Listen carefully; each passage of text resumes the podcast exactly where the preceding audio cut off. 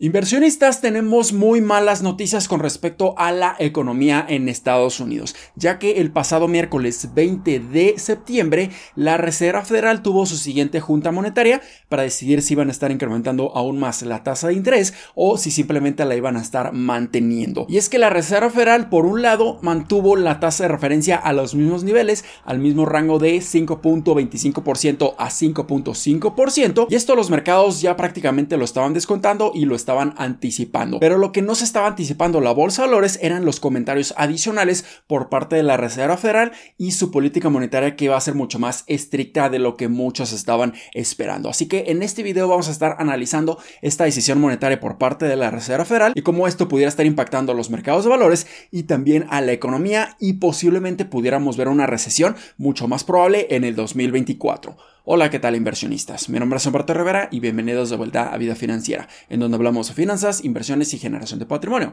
Así que si estás muy interesado en estos temas, considera suscribirte, dale like y comparte este video con tus familiares y amigos. Así que la Reserva Federal el pasado miércoles 20 de septiembre tomó la decisión de mantener la tasa de referencia en un rango de entre 5.25 a 5.5%. Y también estuvieron mencionando que posiblemente van a estar incrementando una vez más esta tasa de referencia durante este 2023, o sea, durante las siguientes dos juntas monetarias restantes. Así que en estos momentos nos mantenemos con un total de 11 incrementos en la tasa de referencia desde que comenzó este ciclo de alzas de tasas en marzo del 2022. Pero lo que los mercados no se estaban esperando o no se estaban anticipando en lo absoluto era la estricta política monetaria por parte de la Reserva Federal y mantener las tasas mucho más elevadas durante todo el 2024. Muchos estaban esperando que en el 2024 pudiéramos ver ya un decremento en las tasas de intereses para que la Reserva Federal no estuviera ocasionando una recesión, pero esto no es el caso. Hemos visto que la inflación a lo largo de los últimos meses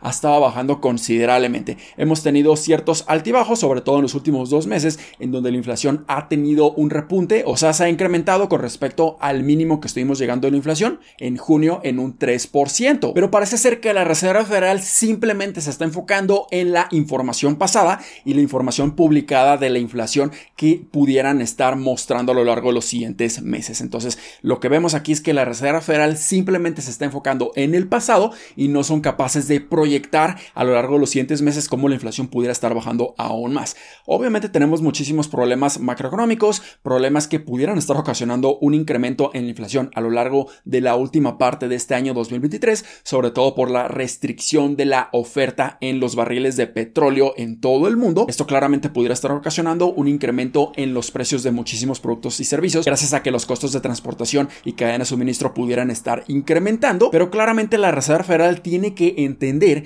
que la inflación está bajando y va a estar bajando consistentemente a lo largo de todo el 2024. Pero esta postura de que mantenga muy estricta su política monetaria para mí es muy muy negativo y muy peligroso porque pudieran estar forzando en el 2024 una recesión. Entonces aquí podemos ver una gráfica en donde se muestran todos los participantes de la Junta Monetaria. Y aquí podemos ver que para el 2023 12 participantes esperan un incremento adicional de 0.25% en la tasa de referencia para llegar a un rango de entre 5.5 y 5.75%. Esto es algo que los mercados ya lo estaban anticipando.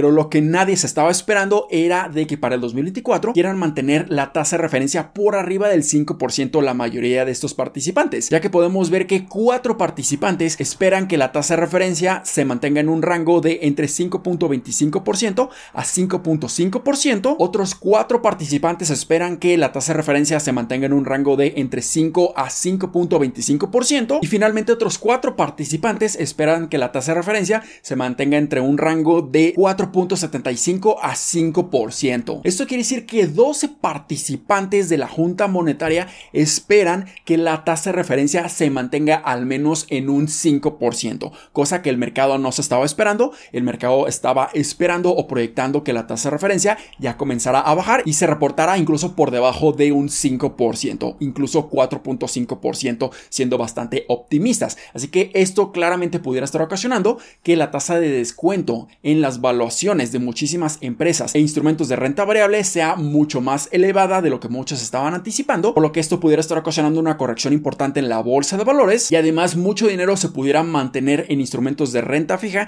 ya que les van a estar pagando rendimientos incluso por arriba del 5%. Y cada vez incrementa la probabilidad de que veamos una recesión en el 2024. Ahora en su pantalla van a estar viendo todos los ciclos de alzas de tasas desde el año 2000, en donde podemos ver las recesiones que han ocurrido en este rango de tiempo en las barras de color gris, en donde siempre cuando existe un incremento de tasas, inmediatamente no vemos una recesión, pero vemos claramente que la Reserva Federal cuando mantiene estas tasas a un nivel bastante elevado, posteriormente viene una recesión. Y ahora si entramos a un periodo de estabilidad en las tasas de intereses, manteniéndolas por arriba del 5%, probablemente pudiéramos ver una recesión en la segunda mitad del 2024. Así que esto pudiera ser bastante negativo y todo esto se lo tomó de una manera muy negativa la bolsa de valores y ahora los principales índices bursátiles como el S&P 500 ha tenido una corrección importante de más de un 2% en las últimas horas y el Nasdaq ha tenido una corrección de casi un 3% en las últimas horas. Y posiblemente vamos a ver aún más dolor, aún más incertidumbre en los mercados de valores, sobre todo en aquellas acciones, aquellos instrumentos financieros que son aún más riesgosos. Así que si tú estás invirtiendo en la bolsa para un corto plazo, definitivamente pudiéramos ver mucha volatilidad y pudiéramos ver una corrección importante en los mercados de valores.